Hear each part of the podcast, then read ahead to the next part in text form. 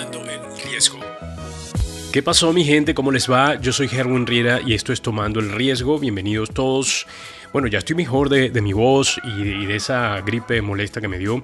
Así que nada, estamos listos para comenzar nuevamente. Y hoy cerramos esta serie de episodios, cinco episodios que hicimos, hablando de algunos conceptos eh, desde el inicio, para crear tu empresa desde el inicio hasta el plan de acción y todo esto. Tuvimos una sola invitada, allí hablamos de la competencia. Bueno, les voy a dejar un resumen de todo lo que hemos hablado para luego decirles de qué se trata el episodio de hoy. Hoy es el primer episodio de estos y vamos a hablar de la idea. Entonces, lo primero que vamos a hacer en este episodio es pensar en una convicción de tu idea. Las cosas tienen que ir más allá. Para aquellas personas que quieren levantarse cada mañana, que quieren tener una motivación, despertarse y, y hacer algo por su negocio, las ideas tienen que ser más radicales, agresivas y mucho más grandes que tú incluso. Muy bien, en el episodio anterior hablé de la idea de negocio. Hoy hablaremos de la teoría Job to be Done. Es una teoría que nos dice básicamente para qué existe nuestro producto o servicio. Y a veces creemos que la competencia es las personas que están haciendo lo mismo que tú. Sí, realmente no, o sea, realmente no es. Y, eso en, tu caso es complicado porque hay muchas personas haciendo lo mismo que tú. Exacto. Entonces, eh, no, es, no es la competencia, esa no es tu competencia. ¿Cómo podríamos evaluar la competencia en la pastelería, por ejemplo? Digamos que el modelo financiero te ayuda a predecir un poco lo que va a pasar con tu modelo, con tu modelo de negocio. Y esto da pies para pensar en algo más. Adelantarse al crecimiento de tu empresa. Es básicamente lo que hay que pensar con este plan financiero. Bien, el tema que hoy traemos es lo que han estado haciendo grandes marcas como Facebook o Airbnb eh, para mostrarle a su equipo, para mostrarle a los inversores que puedan eh, entender muy bien lo que hace su empresa. Le estoy hablando de un deck y no sé si saben cómo es esto o qué es un deck, pero aquí lo vamos a entender. Un deck es una presentación de diapositivas, em, puede ser digitales o físicas, hay uno que lo han hecho física, que conectan datos de la empresa, hechos, claves y cifras que se utilizan para presentar o promocionar a los clientes o miembros internos de la empresa. Los mejores decks pueden ayudarte a demostrar el valor de tu negocio, simplificar ideas complejas para que tu audiencia pueda entenderlas y participar además, diferenciar tu negocio de las competencias y contar la historia de tu empresa a tu público objetivo y que esa historia sea emocionante. Pero es también importante para los inversores, para que ellos puedan entender muy bien todo tu negocio y que puedan entonces trabajar juntos. Ahora sí arrancamos, pero antes quiero recordarte que estamos en todas las plataformas de audio, estamos en Spotify o Apple Podcast y nos puedes calificar allí. En Spotify nos dejas unas 5 estrellas debajo del nombre, también te puedes suscribir y por supuesto en Apple Podcast, además de las 5 estrellas, puedes hacer una reseña bien chévere para todos nosotros. Esto de verdad es importante, por eso lo repito cada vez que vamos a iniciar un episodio, porque es muy importante para nuestro crecimiento. También la buena noticia de esta semana es que estamos haciendo muchos cambios en nuestro formato y eh, hemos cambiado nuestro newsletter. Ahora lo vamos a llamar Genios y estaremos entregando un material con el que puedas profundizar en algún tema relacionado a los negocios o también conocer otros puntos de vista y además alguna información con la que te puedas quedar el resto de la semana. Los miércoles muy temprano lo estamos entregando, así que ve y suscríbete a nuestro newsletter en www.tomandoelriesgo.com. Bien, antes de comenzar tu deck debes hacerte dos preguntas. ¿Qué hacemos y cómo lo logramos? Esta pregunta la hemos estado haciendo durante estos cinco episodios que hemos estado compartiendo. ¿Qué hacemos y cómo lo logramos? Airbnb, por ejemplo, responde esta pregunta de una manera muy, pero muy sencilla. Reservamos habitaciones con lugareños en lugar de hoteles. ¿Y cómo lo logran? Bueno, también es muy sencilla la explicación por una plataforma donde los usuarios puedan alquilar sus espacios a los viajeros, ahorrando dinero mientras viajas y ganando dinero mientras estás hospedando y además haciendo conexión local con la ciudad. Si te das cuenta son bastante sencillas, muy claro para cualquier persona lo entienda y a partir de estas preguntas entonces comienzas a revisar cada área de tu negocio para empezar a hacer cada presentación de tu deck bien chévere. El manifiesto, la propuesta de valor, mercado de modelo de negocio, modelo financiero. Bueno, todo eso lo vas a plasmar en una presentación que voy a dejarte un modelo, el modelo de Airbnb incluso, que fue cuando ellos entregaron su, su deck eh, y lo vas a ver cómo lo hicieron, todo bien, bien interesante. También te voy a dejar otros recursos, pero quiero dejarte allí esta que te puede funcionar como plantilla, incluso para que veas cómo lo hicieron ellos. Pero antes vamos a hablar de cosas elementales que tienen que estar en este deck. Por ejemplo, el manifiesto. El manifiesto es una, una frase poderosa ¿no? que, que logre captar la atención de las personas interesadas en tu producto o servicio, que la gente pueda conectar y entender lo que estás haciendo de forma sencilla. El manifiesto es el porqué de tu marca, el propósito de tu empresa y el por qué es tan importante para las personas.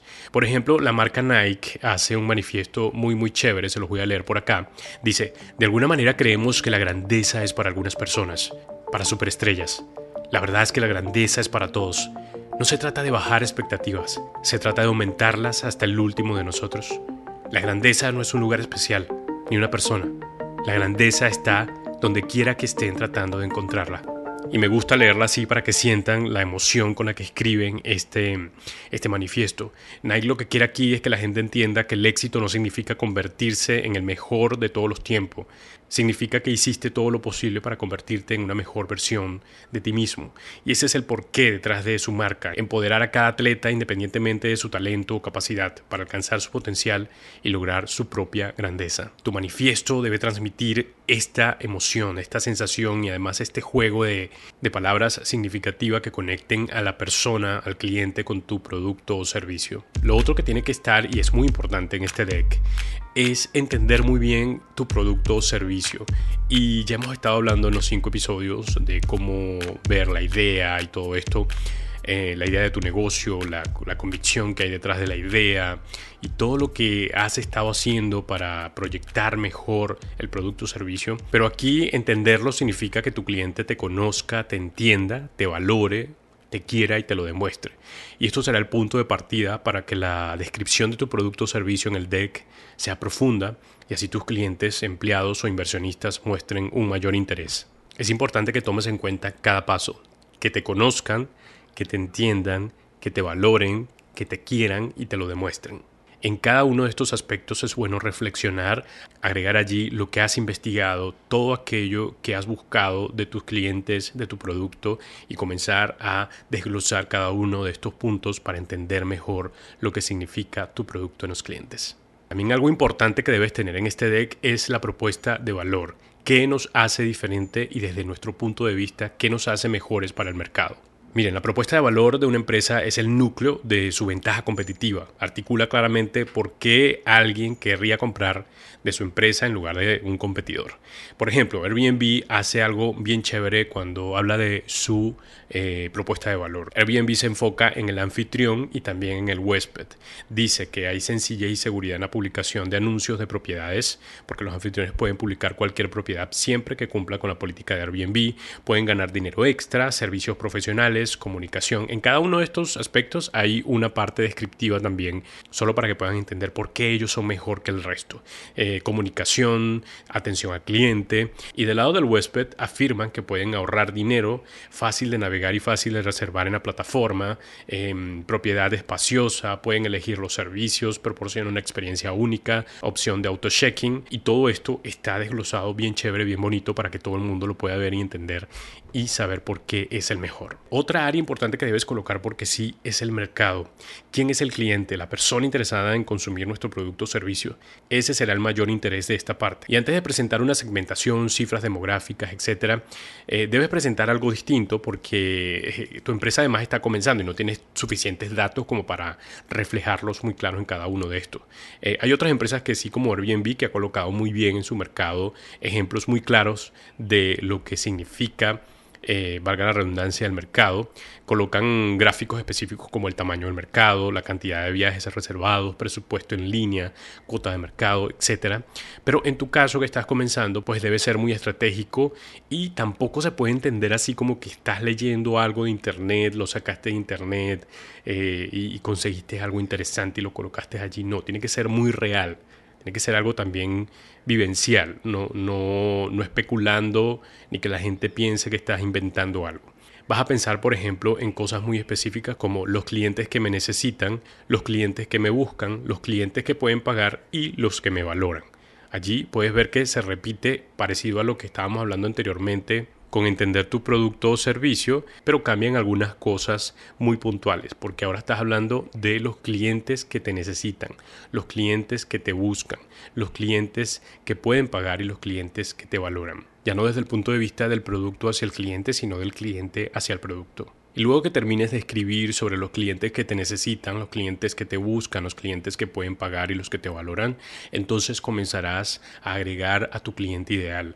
Y no se trata de este típico eh, formato donde hablamos del cliente de 40 años con una mascota, con eh, eh, ciertas necesidades. No, hablas del problema, hablas cuál es el problema de este cliente, cuál es la necesidad y por qué tu empresa es capaz de solventar o solucionar su problema. Y algo más que debe estar en este deck, y ya estamos cerrando, es integrar el modelo de negocio y el modelo financiero del que hablamos en el episodio anterior. Por ejemplo, Airbnb en su deck colocaron que, entre otras cosas, que su modelo de negocio es tomar una comisión del 10% en cada transacción y su modelo financiero lo muestran con una ronda ángel de 500 mil dólares para iniciar y buscar financiación a 12 meses para llegar a 80 mil. Eso se traduce en ingresos de 2 millones aproximadamente de dólares durante 12 meses. O sea que el deck no solamente va a hablar de tu idea, del valor que tiene tu empresa, eh, del producto, también tienes que englobar y, saber dar una respuesta cuando alguien te pregunte, porque el deck es un documento donde puede estar toda tu empresa prácticamente y poder hablar desde un punto de vista financiero, desde un punto de vista del, de, del modelo de negocio, desde un punto de vista de de marketing, o sea, englobar cada uno de los aspectos en un documento que te va a ayudar muchísimo, tal cual como lo hizo Facebook, Airbnb, eh, no sé, Rappi, bueno, muchas empresas que están, que tienen allí su deck y que la verdad les funcionó súper bien. Podríamos pasar un largo rato dando ejemplos y conceptos eh, de lo que lleva un deck, pero necesitamos ir cerrando. Y solo antes de cerrar, quiero decir que como acá en este deck debe estar todo, también deben pensar en lo que necesitan, en todas las cosas que necesitan para arrancar su negocio. Personas, herramientas, capital, apoyo. Las proyecciones también son importantes, poder hablar de lo que va a pasar en su negocio, poder hablar a futuro.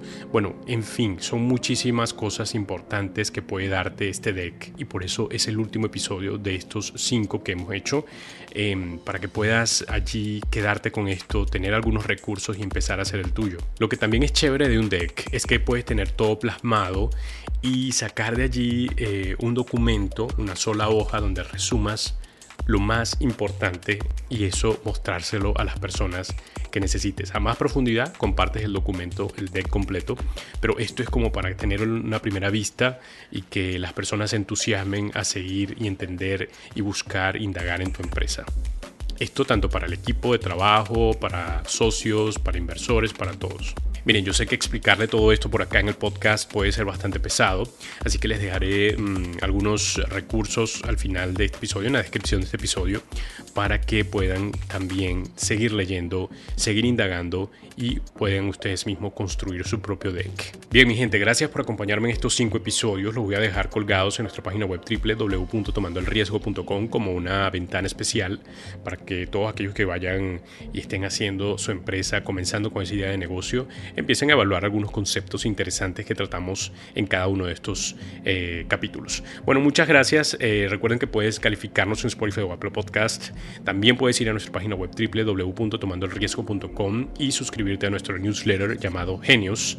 Y también te quiero invitar a que vayas a YouTube donde tenemos un canal, allí te suscribes, le das a la campanita para que te puedas enterar de todo lo que subimos en nuestro podcast. Yo soy Herwin Riera y el productor ejecutivo de este podcast es Robert Carpenter. Nos vemos en una conversación bien chévere que vamos a tener el día sábado.